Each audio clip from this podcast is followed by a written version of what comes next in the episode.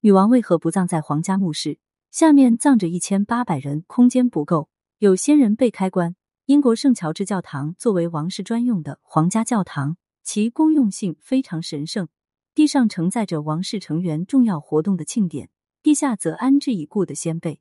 这座教堂始建于一四七五年，至一九三零年已经有超过二十位的王室贵族被葬于教堂地下墓室。而在后来的时间时，王室成员依旧会将这个地方视为重要的生死转折点。但是前段时间伊丽莎白二世下葬，她却选择了入葬自己亲自参与修建的家族小墓室，一个只能容纳六个人的纪念堂。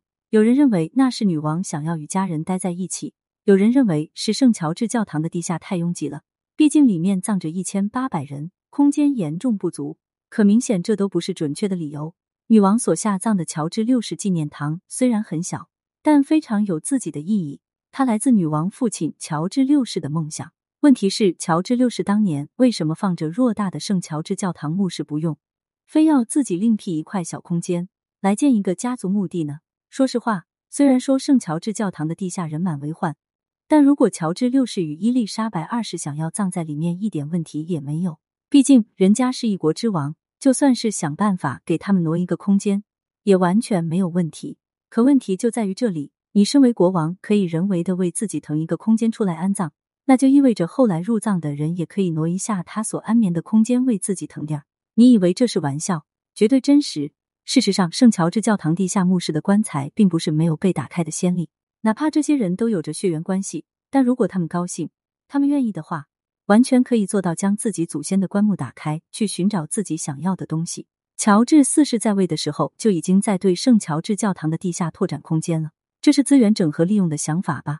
毕竟下葬的人越来越多，空间必须要进行整理拓展。只不过它本身形式有点奇葩，后面发生了一件让人瞠目的事情：在拓展地下空间的过程中，工匠们发现了一座旧的墓穴。进行现场考察之后，人们得出结论：旧墓穴为查理一世、亨利八世以及其他人的安眠之所。按辈分来计算，查理一世应该是乔治四世的曾祖父，而亨利八世则是他曾祖父的曾祖父。这其中我们不讲直系血缘与否关系，太复杂了，一两句说不清楚。不管乔治四世与查理一世、亨利八世等人有怎么样的血缘，但有一点可以说明他们的亲近关系，大家都是英国的国王，这足以说明他们关系亲近，一脉相承。可乔治四世挖到了先人的墓，不但没有恭敬的祭奠。相反，兴奋的打起了关内的主意。他亲自带着人下到墓室，直接去探险了。有人不解，为什么查理一世的墓室还要隐藏起来，而不是在圣乔治教堂的公共墓区呢？没办法，他是被砍头的国王，当年大概是出于什么原因而将其秘密埋葬了吧。总之，查理一世被砍头之后埋葬的时候，他的儿子查理二世正在海外流亡，根本不知道自己的父亲被葬在哪里。等到他在上位的时候，已经找不到父亲的墓室了。结果多年之后，竟然让乔治四世发现了。他没体恤自己曾祖父的不容易，相反，直接让人将棺盖打开了。根据记载，查理一世也是使用的铅棺。当棺盖被打开的时候，里面只剩一堆白骨。只是乔治四世发现，曾祖父的鼻子竟然烂没了。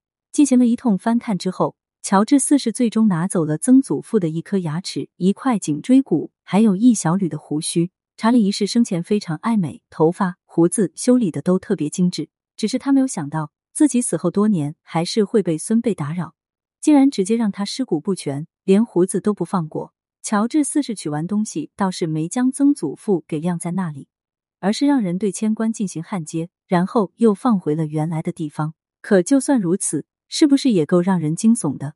一个死人的尸骨都不放过，这国王还真是挖坟掘墓的专业户呢。当然，圣乔治教堂地下墓是被动过的，不止查理一世这一处，其他地方也有，只是都是各为其谋吧，也不用多说了。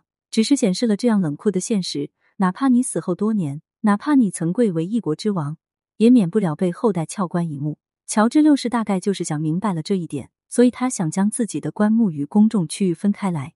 从而避免爱后来者的眼，只是很可惜，乔治六世死的有点早，才五十七岁便离世了。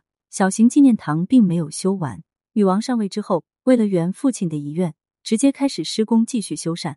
女王在这座私人性质的纪念堂投入了大量的精力与时间。根据记载，乔治六世纪念堂修建了十七年才完成，而在这段时间里，乔治六世的棺木就一直放在圣乔治教堂的公共墓室中。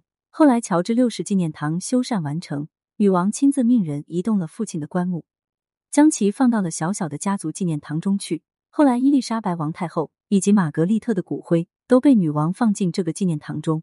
可能在女王心里，这是他们一家人在此团聚的地方吧。所以，她对这个小纪念堂很是看重，要求死后回归父母身边。可是，不得不说，女王的清醒有目共睹。活着的时候，她是少有的人间清醒，对丈夫的情事、儿孙的烂事，都是睁一眼闭一眼。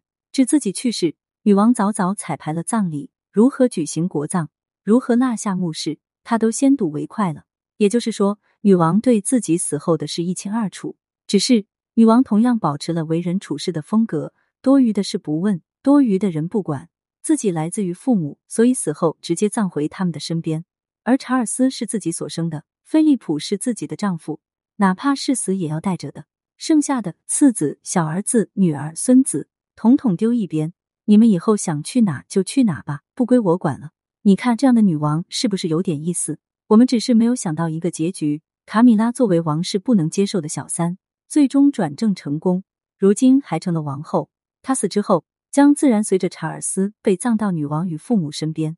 倒是王太后一直喜欢的戴安娜，却一个人孤零零的待在小岛上，生前一人，死后一人。关于这件事，不知道威廉成为国王之后会不会重新考虑呢？对此你怎么看呢？欢迎评论区留言互动，更多精彩内容，欢迎订阅关注。